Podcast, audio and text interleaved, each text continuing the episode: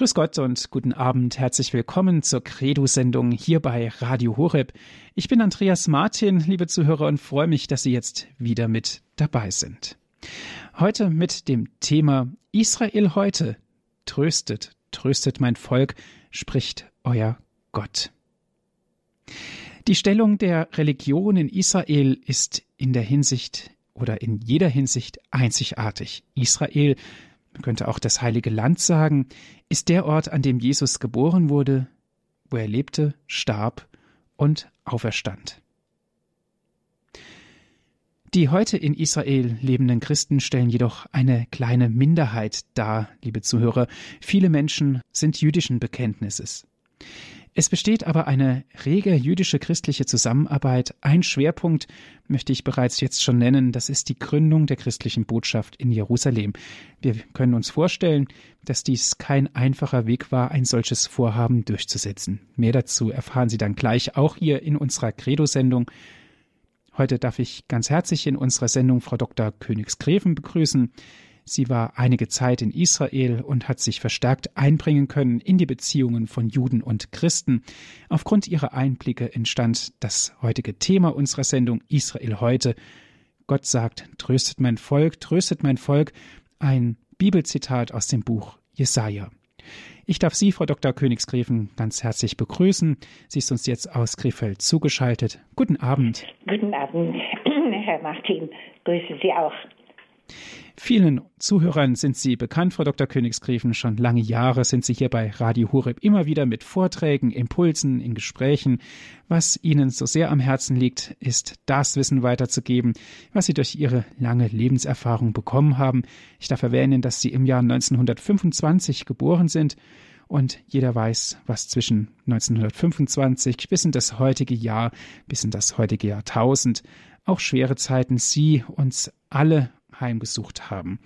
Lange waren sie tätig im Schloss Graheim in der Begegnungsstätte für Ehepaare, Familien. Sie waren Studienrätin an verschiedenen Gymnasien in Krefeld.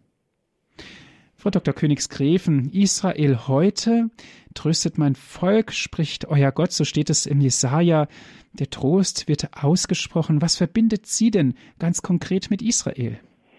Ja, was mich ganz äh, konkret mit Israel verbindet, ist eine lange Verbindung, wo ich auch in dem Vortrag noch ein bisschen darüber berichten werde, als ich äh, zum ersten Mal 1983 nach äh, Israel geflogen bin und äh, mich, ich mich mit diesen Fragen, die ich schon immer hatte, insofern als das Alte Testament eben äh, uns von Israel berichtet und aus dem Neuen Testament aufgegriffen wird oder das, man könnte sagen, wie ein Voraus ist. Wir beten auch gerade in Kraheim, in diesen Begegnungsstätte für die Einheit der Christen, haben wir sehr viele Psalmen gebetet und mir war immer bewusst, die Psalmen sind uns von Israel geschenkt worden. Und wir beten sie heute so, ja, als ob sie nur für uns wären.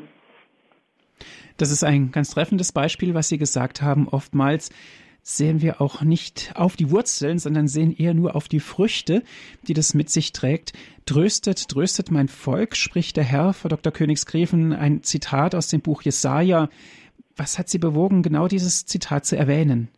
Ähm, ja, weil ich gesehen habe, als ich zum Beispiel äh, 1983 zum ersten Mal in Israel war, äh, wie viel äh, Bekümmernis da ist, wie viel Armut da ist, wie viel Unsicherheit da ist. Wir haben ja äh, auch mit unserem deutschen Beitrag in der christlichen Botschaft Flüge äh, finanziert, um russische Juden nach Israel zu bringen und so weiter. Und ich habe dann diese Not gesehen, diese, äh, die mich wirklich immer beeindruckt hat. Und ich habe jahrelang, also auch hunderte von Paketen immer wieder fertig gemacht für ein Werk, was äh, Israel in den, vor allem auch in den Holocaust geschädigten und so weiter zur Seite stand oder zur Seite steht, auch heute noch. Israel heute Tröstet, tröstet mein Volk, spricht euer Gott. Liebe Zuhörer, so haben wir heute unsere Credo-Sendung genannt. Wir sind im Gespräch mit Frau Dr. Ursula Königsgräfen aus Krefeld, ist sie uns telefonisch zugeschaltet. Sie haben ganz viele Erfahrungen gemacht, Frau Dr. Königsgräfen. Wir sind jetzt nun sehr gespannt. Ja, liebe Hörerinnen und Hörer, ich beginne mit einer Einleitung, die ich aus einem Heft von Israel heute Nummer 48 genommen habe. Heike Hammel, eine Deutsche aus der Gruppe der jungen Erwachsenen an der Seite Israels, berichtet. Warum bist du hier? Ohne Begrüßung stellt sich mir eine junge Soldatin in den Weg, als ich gerade meinen Teller auffüllen will. Die beiden Mädchen treffen sich zu einem Gespräch. Warum seid ihr als Deutsche geboren worden und ausgerechnet ich als Jüdin? So spricht sie. Sie wäre auch gerne in einem europäischen Land geboren worden. Aber trotzdem sei sie ohne Bedenken bereit, ihr Leben für die Sicherheit ihres Volkes einzusetzen. Dieses Verantwortungsbewusstsein war quasi ein Teil ihrer Persönlichkeit. Allerdings haben sie große Schwierigkeiten, fährt sie fort, die Erwählung ihres Volkes anzunehmen, da diese nichts als Leid über ihr Volk gebracht hätte.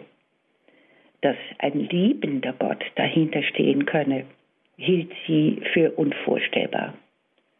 Und doch war ihr Hunger, von diesem liebenden Gott zu hören, so groß, dass sie sich ein altes Testament aus dem Büro holte und zu uns kam, um mit uns gemeinsam einige Bibelstellen zu lesen. Sie lasen, Nicht euch hat der Herr angenommen und euch erwählt, weil ihr größer wäret als alle Völker. Denn du bist der Kleinste unter den Völkern, sondern weil er euch geliebt hat. 5. Mose 7. Die Zweifel waren ihr ins Gesicht geschrieben. Sollte Gott wirklich keine Bedingungen an seine Liebe geknüpft haben? Da steht, ich habe dich je und je geliebt und darum habe ich dich zu mir gezogen aus lauter Liebe. Jeremia 31. Sie fand immer einen Einwand, aber trotzdem kam sie in den folgenden Tagen mehrmals zu uns und rang sichtlich damit, die Liebe Gottes zu begreifen.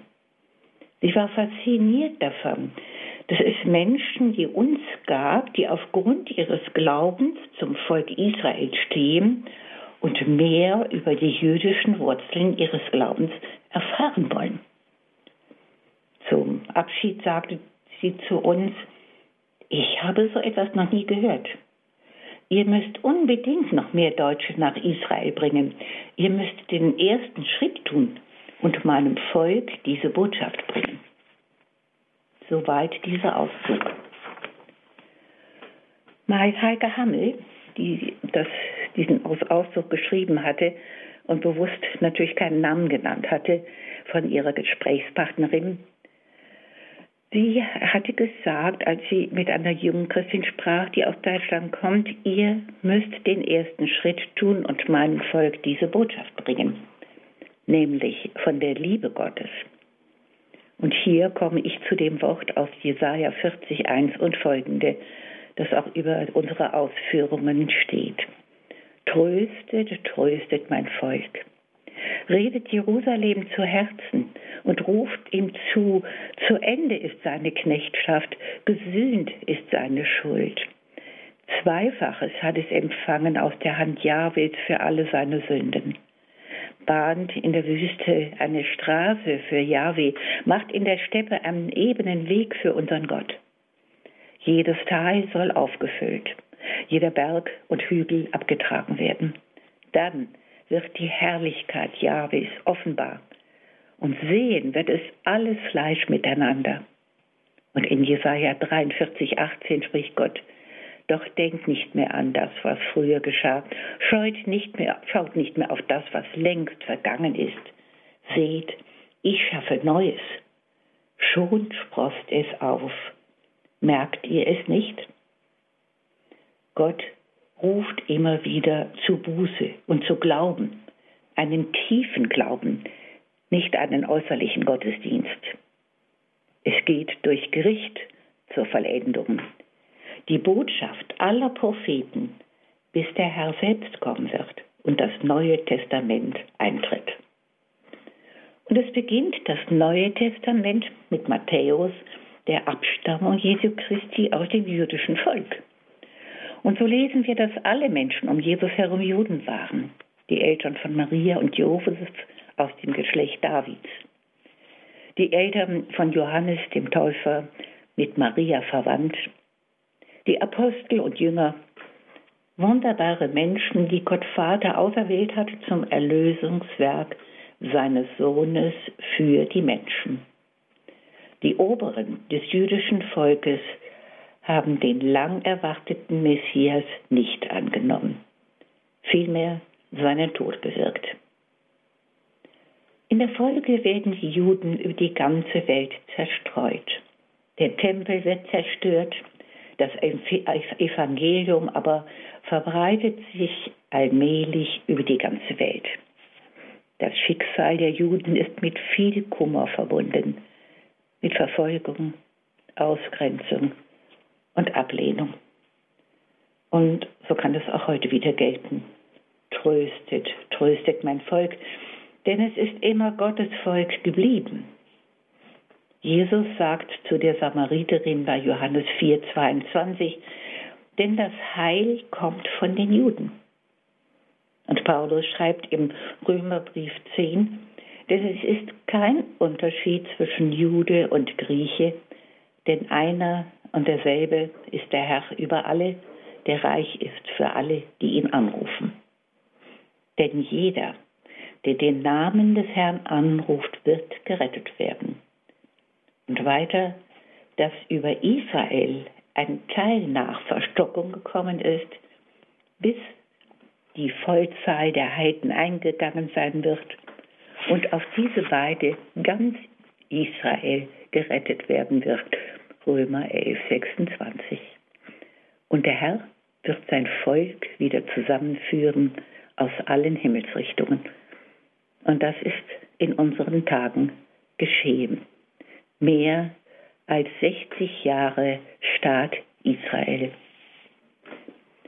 1948 wurde der Staat Israel ausgerufen aus der Asche des Holocaust.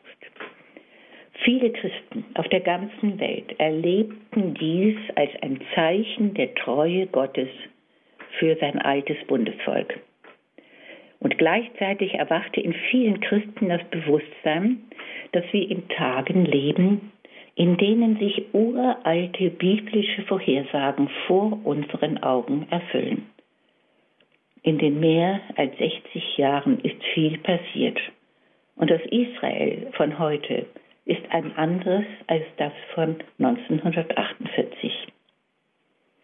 Ich entnehme meine Ausführung jetzt von Jürgen Bühler, dem deutschen Leiter der christlichen Botschaft Israels. Es war der Wiener Journalist Theodor Herzl, der die zionistische Bewegung ins Leben rief.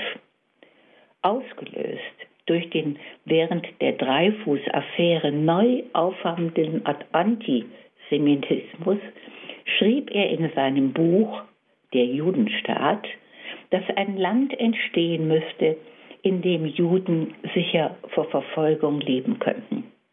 Es waren weniger religiöse, als vielmehr politische Überlegungen, die ihn dazu bewogen. Und so gründete sich in Europa Gruppenfreunde Zions, die sich die Rückkehr nach Zion auf die Fahne geschrieben hatten.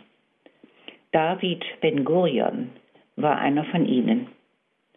Mit großem Idealismus machte er sich zusammen mit tausend anderen jungen meist aus Osteuropa stammenden Juden auf den Weg nach Palästina, um dort in enormer Aufopferungsbereitschaft jüdisches Leben im Land der Bibel neu erblühen zu lassen. 50 Jahre nach dem ersten Zionistenkongress in Basel rief Ben Gurion in Tel Aviv die Gründung des Judenstaates aus. Als er sich als erster Ministerpräsident Israels in den Ruhestand verabschiedete, zog er sich mit seiner Frau Paula in eine Pioniersiedlung in der Negev-Wüste zurück. Als 1948 der Staat Israel aus dem Nichts entstand, war es in vieler Hinsicht ein Bauern- und Arbeiterstaat, der sozialistischen Idealen folgte. Die legendäre Kibbutz-Bewegung schien für lange Zeit die weltweit einzig harmonische, funktionierende kommunistische Lebensgemeinschaft zu sein. In diesen landwirtschaftlichen Kommunen wurde jegliches Einkommen geteilt und die Kinder gemeinsam in Kinderhorten erzogen.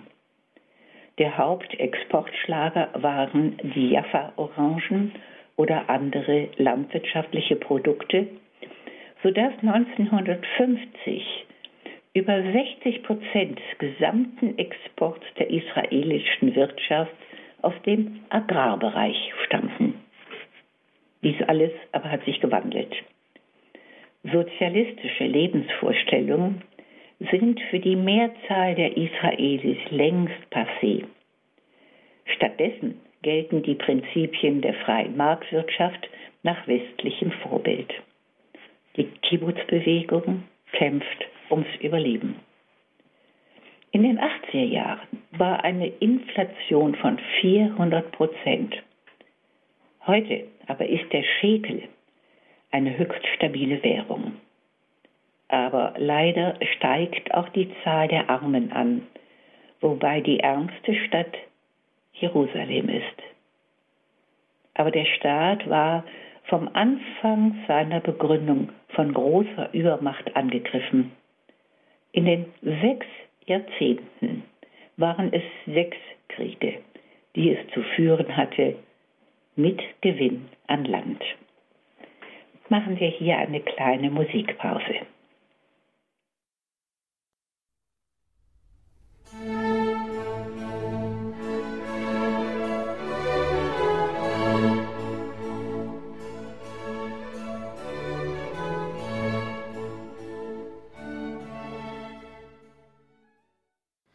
Sie haben eingeschaltet die Credo-Sendung hier bei Radio Horeb. Israel heute tröstet, tröstet mein Volk Israel. So haben wir diese Sendung genannt. Wir hören hierzu einen Vortrag von Frau Dr. Ursula Königsgräfen aus Krefeld ist sie uns zugeschaltet.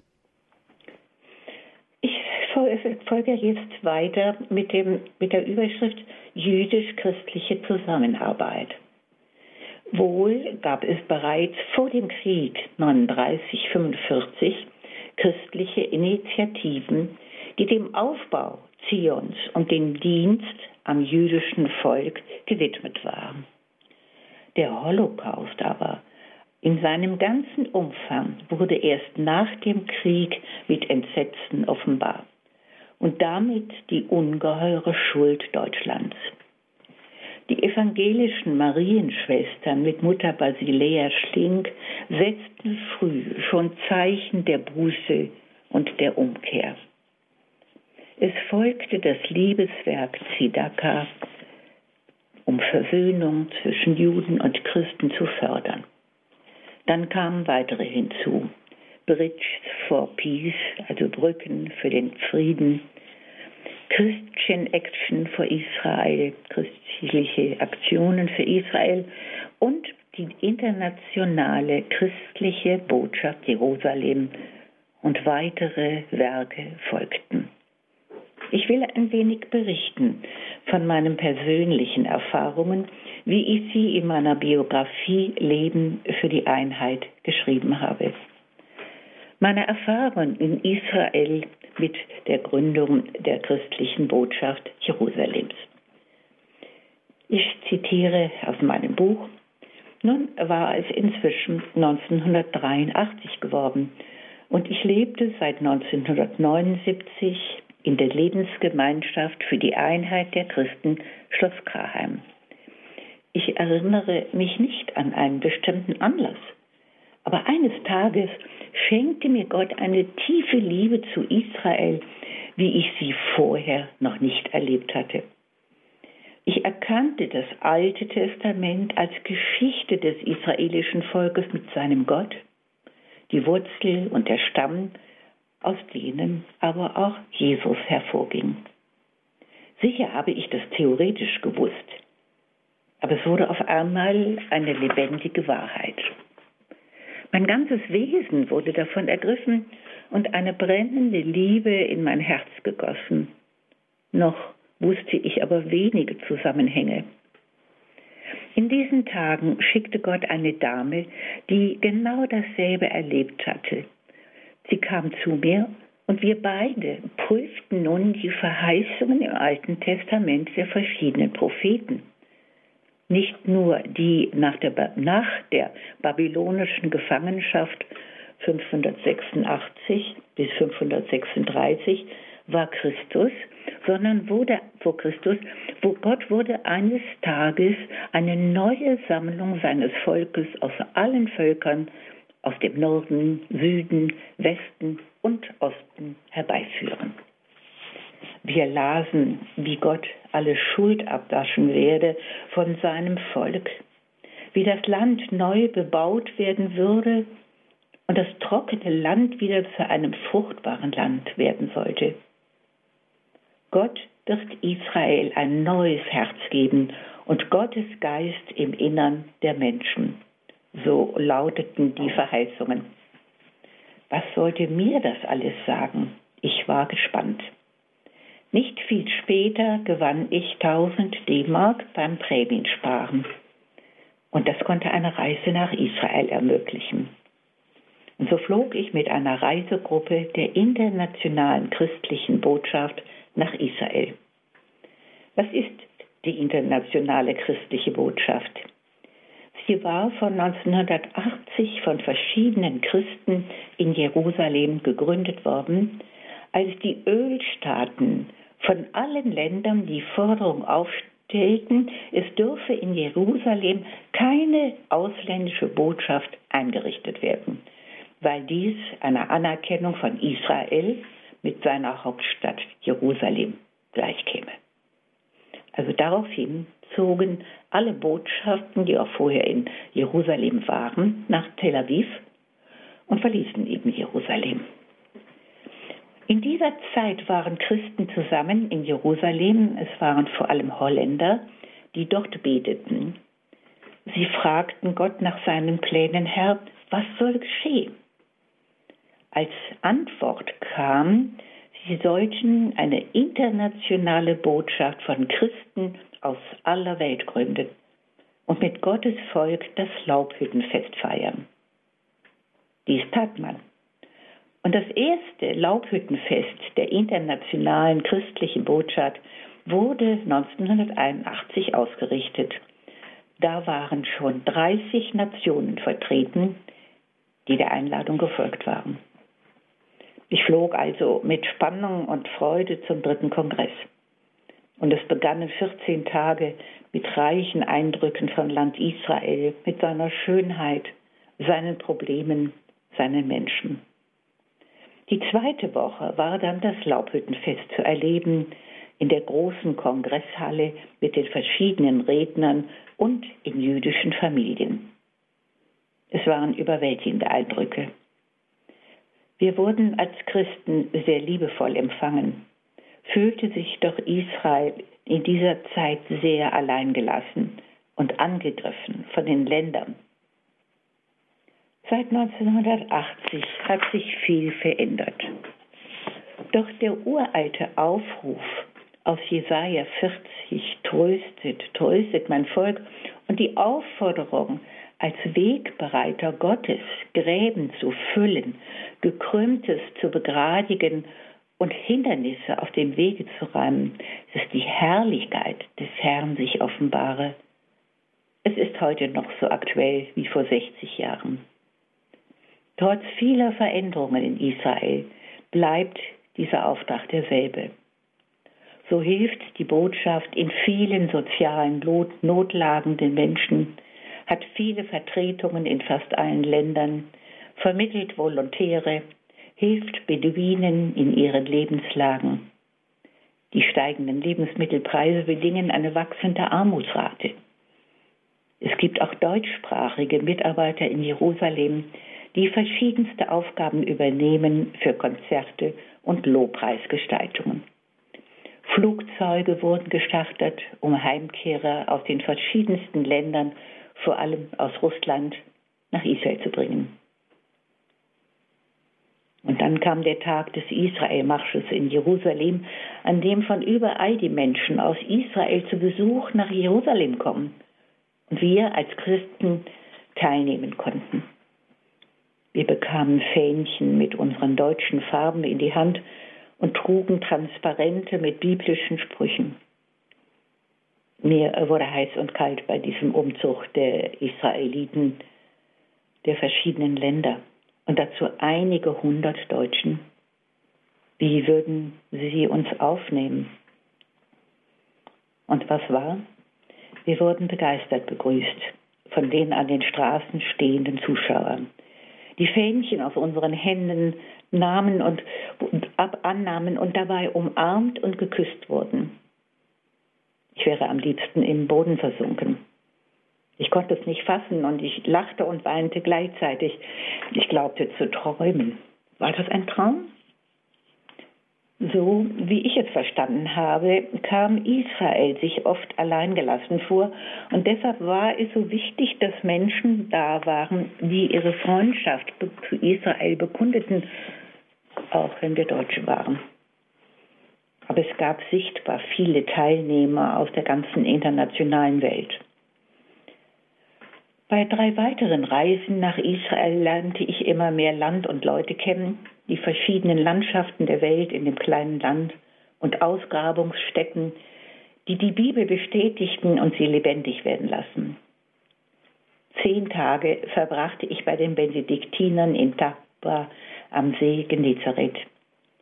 Hier sind die Füße Jesu so oft gegangen. Hier saß er am See in Dalmanuta und freute sich der Schönheit der Landschaft, sah vielleicht wie ich den Reihern und Fischen zu und dachte an seinen schweren Auftrag, den Menschen das Evangelium zu verkünden. In tiefer Liebe erkannte ich Gottes Bund der Liebe mit Israel im alten Bund, der fortgesetzt wird im neuen Bund mit dem Christentum, der Kirche, dem Leib Christi. Deshalb sind wir die jüngeren Geschwister des jüdischen Volkes und Gott steht zu seinen Verheißungen. Er hat sie nicht aufgehoben. Und wir dürfen sie nicht nur auf uns beziehen, sondern wir haben Anteil an sie. Die Psalmen wurden nicht nur dem israelischen Volk gegeben, sie sind Ausdruck der ganzen Menschheit, wie wir sie in den Stundengebeten beten. Machen wir noch mal eine Pause.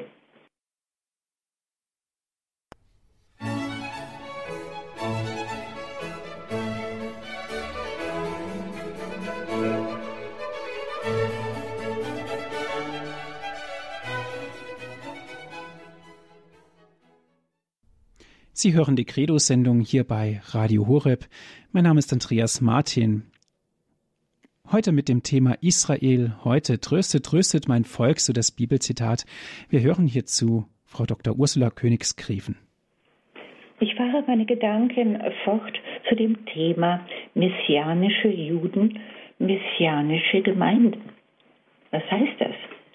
Es handelt sich darin um Juden, die Jesus, sie würden sagen, als ihren Messias erkennen und mit ihm leben wollen.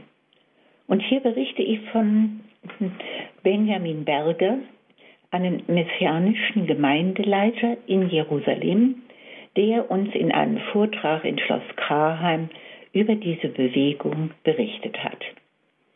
Die messianische Bewegung begann vor 150 Jahren in England.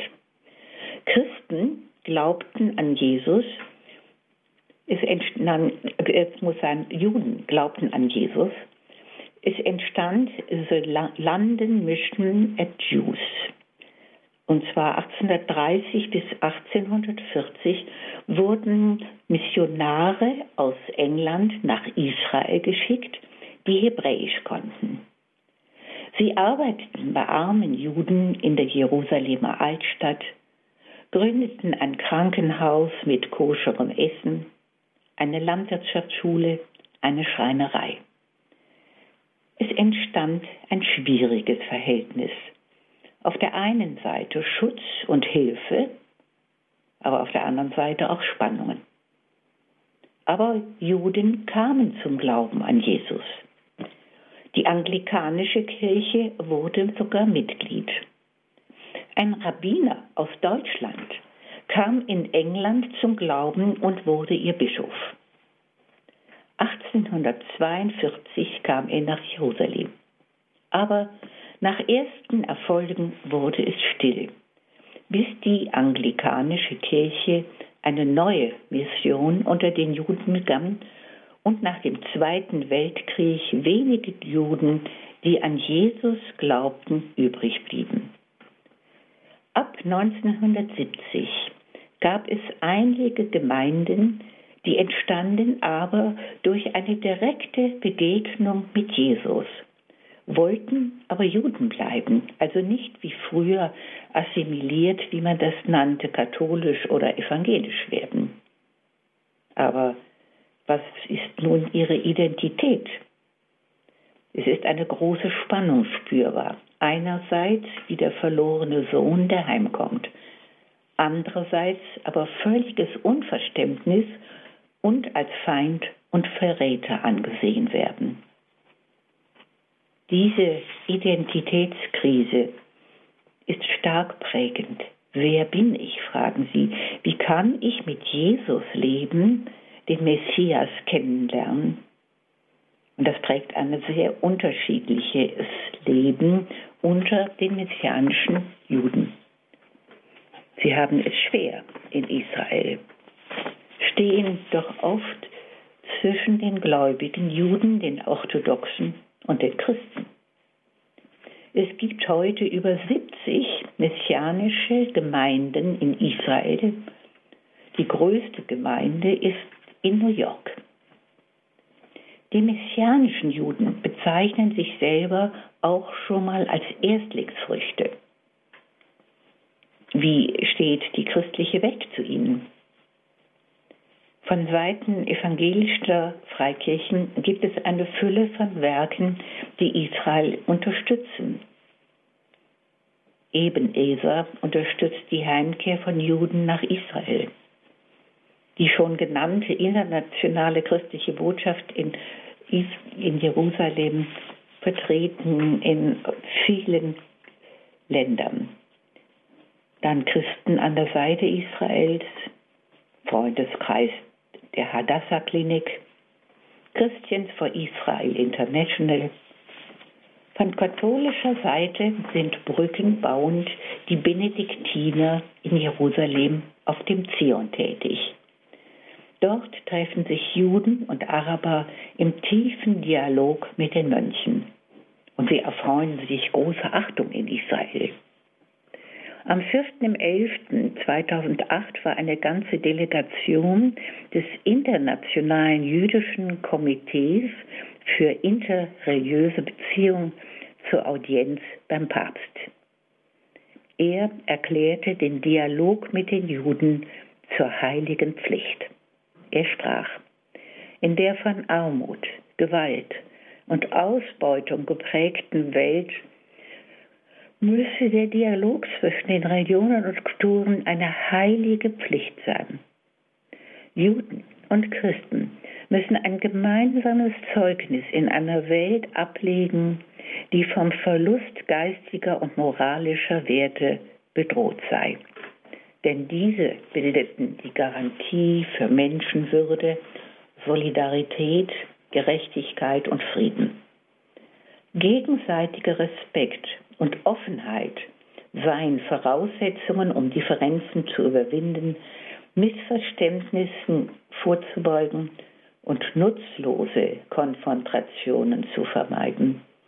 Ein Dialog sei nur dann ernsthaft und ehrlich, wenn er eben Unterschiede respektiere und den Partner in seiner Unterschiedlichkeit akzeptiere. Soweit der Papst. Was können wir heute tun? Wir können und sollten für Israel beten. In meinem Gebetskreis beten wir für Israel um den Segen Gottes für uns und sein Land Israel. Wir singen zum Abschluss dann Segne Israel, Deutschland, Krefeld und Jerusalem und damit legen wir alles in Gottes Hand. Wir können finanziell helfen durch verschiedene Werke und Israel damit Liebe zukommen lassen. Liebe kann alles überwinden, wie wir in dem Gespräch der beiden, einer deutschen und jüdischen Soldatin, erlebt haben. Jesaja 66, 10 bis 10 Freut euch mit Jerusalem, der heiligen Stadt. Jubelt alle, die ihr sie liebt. Seid fröhlich mit ihr, alle, die über sie traurig wart. Denn so spricht der Herr. Hiermit möchte ich meine Ausführungen beenden und wünsche Ihnen,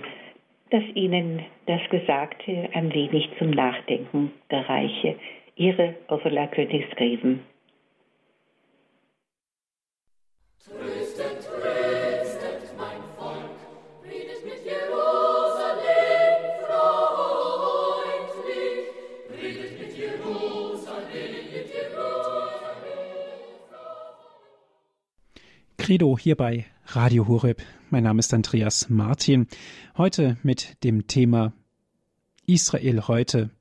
Tröstet, tröstet mein Volk Israel, so spricht Gott, der Herr. Ein Zitat aus der Bibel, liebe Zuhörer. Wir sind im Gespräch mit Frau Dr. Ursula Königsgräfen aus Krefeld. Ist sie mit uns jetzt verbunden? Frau Dr. Königsgräfen, jüdisch-christliche Zusammenarbeit hieß eine Überschrift in Ihrem Vortrag. Frau Dr. Königsgräfen, wie haben Sie das empfunden? Wie waren die Juden auf uns Christen eigentlich eingestimmt? Gab es da eher Probleme, um es mal so auszudrücken, oder wurden das christliche Verständnis auch sehr positiv aufgenommen? Wie sahen Sie das? Wie haben Sie das empfunden? Ja, also ich denke, dass also in äh, Israel sehr, sehr viel in Bewegung ist und ähm, dass also, äh, sagen wir mal, wir Deutsche sicherlich vor allem auch in diesen jüngeren äh, Gruppierungen äh, auch vielleicht nicht mehr so belastet sind, wie das damals war, äh, als das noch so viel der Holocaust so viel dichter war. Ich dachte zum Beispiel eben, was ich da in diesem äh, zur Einführung gebracht habe, dieses, dieses junge Soldatin, die äh, sogar sagte, wir sollen mehr Deutsche, Entschuldigung, nach Israel bringen, ähm, dass die jungen Menschen heute viel weniger belastet sind, wie vielleicht noch die Älteren, die den Holocaust noch rein zeitlich miterlebt haben und die eben äh, dadurch äh, auch tiefe Verletzungen Deutschland gegenüber haben. Damit auch natürlich, weil das alles unter dem christlichen Vorzeichen dann geschieht. Aber ich denke, da ist, hat sich vieles geändert und ich habe jetzt diese neuesten Daten zum Beispiel nicht da, wie viele messianische Juden zum Beispiel eben die den Jesus als ihren so lange erwarteten Messias annehmen, die werden immer mehr. Aber eben, es, es ist ein sehr bewegtes Feld und ich denke, dass äh, viele von diesen messianischen Juden eine eigene Begegnung mit Jesus hatten und dass Jesus selber derjenige ist, der missionieren kann in dem Land, aus dem er selber stammt.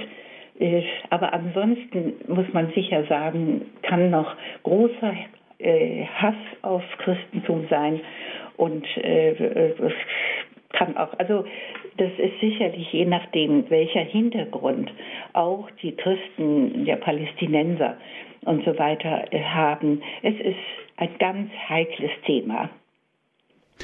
Ein absolut heikles Thema, in dem auch sozusagen viel Spannung liegt.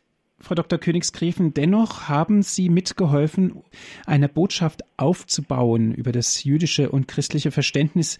Darüber hinaus soll es ja dann gehen bei dem Werk dieser Botschaft. Ja, diese ähm, christliche Botschaft, die ja eben diese Verletzung äh, der Ölstaaten, dass eben ähm, die ganzen eigentlich Botschaften, das sind ja Ländervertretungen, äh, nicht mehr in Jerusalem sein durften, sondern allenfalls in Tel Aviv war ja der Auslöser von diesen, dieser holländischen Gruppe, die dann Gott gefragt haben, ja, was sollen wir denn jetzt machen? Und Gott ihnen irgendwie klar gemacht hat, sie sollten mit Israel zusammen äh, das Laubhüttenfest feiern. Und ähm, das ist ja auch sofort im nächsten Jahr geschehen. Und da waren schon im ersten Zusammentreffen auf die Einladung hin 30 verschiedene Länder, also sicher christlich bestimmte Länder, Vertreter zum Laubhüttenfest nach äh, Israel gekommen.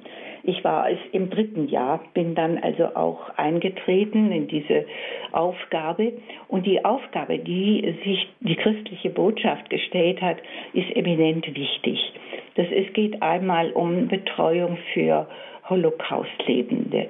Das geht äh, sehr viel soziale Hilfe äh, für Menschen in Not, für Menschen, die vielleicht aus Russland jetzt als Juden gekommen sind und für das Eingewöhnen in, äh, in Israel, auch in Jerusalem oder wo auch immer äh, schwierig ist. Ähm, es werden viele Werke unterstützt und jedes Jahr neu aufgerufen, das ist immer im Oktober, zum Laubhüttenfest. Und da, da kommen dann immer Tausende von Christen und äh, feiern dieses Fest zusammen mit Juden. Sprechen dann auch fast immer die äh, politischen äh, hochstehenden Oberbürgermeister von, äh, zum Beispiel damals war es noch Teddy Kollek äh, von äh, Jerusalem oder die Hauptleute der Politiker, die an sich äh, sicherlich diese Tun der christlichen Botschaft als hilfreich ansehen und ähm, auch es äh, hochschätzen, aber sicherlich auch immer wieder ein bisschen, äh, ein bisschen unsicher sind.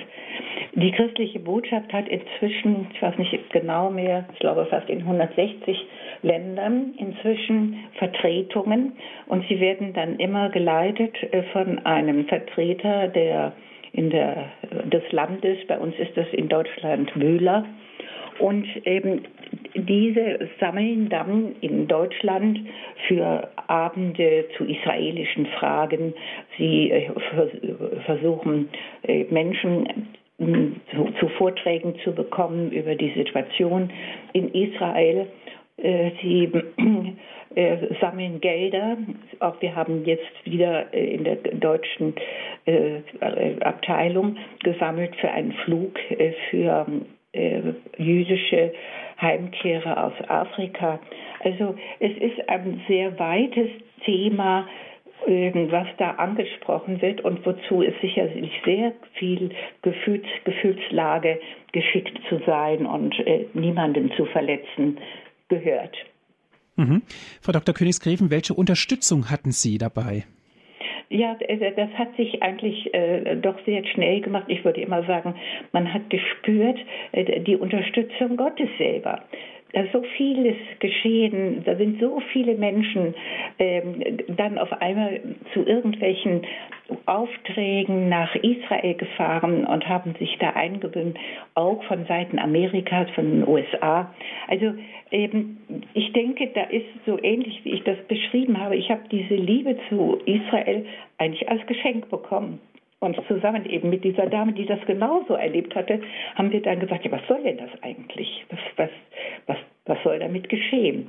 Und wir sind da eigentlich zu Mitarbeitern äh, für ähm, ja, für Israel geworden.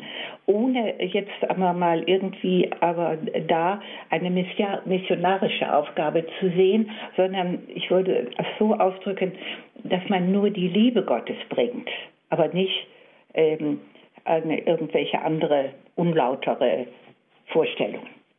Frau Dr. Ursula Königsgräfen, das ist ein sehr großartiges Werk, was Sie da auch angestoßen haben. Wie geht es weiter? Existieren schon nächste Pläne? Wie geht es weiter in Ihrem Vorhaben? Ja, das geht schon äh, weiter. Es ist auch gerade ein neuer ähm, Leiter äh, in diesem Jahr äh, gestellt worden. Darüber weiß ich noch wenig. Und ähm, ich, ich weiß nur immer, dass also diese Werke, äh, ja, wo man sich dann so trifft und äh, wo man sich kennenlernt, das also eigentlich diese Liebe zu ähm, Israel uns verbindet. Und das ist sicherlich etwas sehr fraulich ausgedrückt, so etwas Gemütsmäßiges. Aber die Folgen sind ja dann doch sehr praktischer Art. Und dass man natürlich da auch immer finanziell die Arbeit äh, der christlichen Botschaft unterstützt, das gehört dazu. Mhm. Wir haben zum Beispiel jetzt äh, das Altenheim, ein Altenheim gebaut. Äh, das ist in diesem oder war es im vorigen Jahr, ich glaube in diesem Jahr eingeweiht worden. Und äh, da sind also das ist für Holocaust-Überlebende noch. Und ähm, da ist jetzt zum Beispiel der zweite Teil des Anbaus auch in der Fertigstellung. Und das kostet natürlich allerhand. Und diese Gelder kommen im Grunde aus der ganzen Welt. Und diese Kosten, die Sie getragen haben für den Aufbau und so weiter, für Ihre Ideen, Inspirationen für Israel, mussten Sie das alleine stemmen oder hatten Sie da auch Unterstützung von außerhalb? Also ich äh, muss sagen, ich hatte, also wir hatten einen ganzen, ja, wie soll man sagen, einen interessierten Kreis und auch Gebetskreis in Schloss Karheim. Die Gegend, das ist ja äh, Franken, Unterfranken, eben, da waren also äh, überall eben Gebetskreise für Israel und äh, der Fürst Castell, mit dem wir verbunden sind, Fürst Castell zu Castell, es gibt ja so verschiedene äh, Richtungen in diesem adeligen Geschlecht, der setzt sich ungeheuer ein und äh, hat jetzt, äh, haben, ist vor zwei, drei Jahren eben auch realisiert worden, dass man sich bemüht, sie nennen es ein, ähm, äh, wie ein, ähm, dieses erste Zusammenrufen, wie Frau Petrus dann entscheiden musste, ja, was machen wir denn mit den äh, Christen, die zum Glauben, die Heiden, die zum Glauben kommen, müssen die jüdisch werden, müssen die sich beschneiden lassen und so weiter. Also das erste Konzil, das sogenannte Apostelkonzil und äh, sagen diese Gru relativ große Gruppe um Fürst Castell sagt eigentlich, auch heute ist wieder so eine Situation, dass wir uns als Katholiken, als Evangelische fragen müssen, was ist mit diesen Menschen, die jetzt Jesus als Messias haben, die tiefgläubig sind und wo, wie können wir sie unterstützen, wie können wir sie einbauen? Und ich denke, da sind noch viele Fragen zu lösen. Man nennt das Council to, das heißt also im Grunde einfach äh, das äh, Konzil Nummer zwei. Das wäre ein zweites äh, Konzil nötig für diese Fragen, wie es damals das Apostelkonzil war. Mhm. Ja, herzlichen Dank, Frau Dr. Königsgräfen, dass Sie uns so viel berichtet haben über Israel heute sozusagen ins Heute projiziert, das, was Sie uns dargelegt haben, so wie Sie damit umgehen mit Ihrer Arbeit. Herzlichen Dank dafür. Bitte schön, gern geschehen. Auf Wiederhören. Auf Wiederhören, Frau Dr. Königsgräfen. Und herzlichen Dank auch an Sie, liebe Zuhörer, dass Sie mit dabei gewesen sind. Wenn Sie gerne diese Sendung noch einmal nachhören möchten, bestellen Sie sich einen CD-Mitschnitt. Rufen Sie an unter folgender Telefonnummer 08323 9675120. Wenn Sie von außerhalb Deutschlands anrufen 0049 8323 9675120. Auf unserer Internetseite www.hore.org gibt es auch die Sendung zum Herunterladen auf den Computer www.hore.org. Ich darf mich verabschieden, wünsche noch einen guten und gesegneten Abend. Auf Wiederhören sagt Ihnen Ihr Andreas Martin.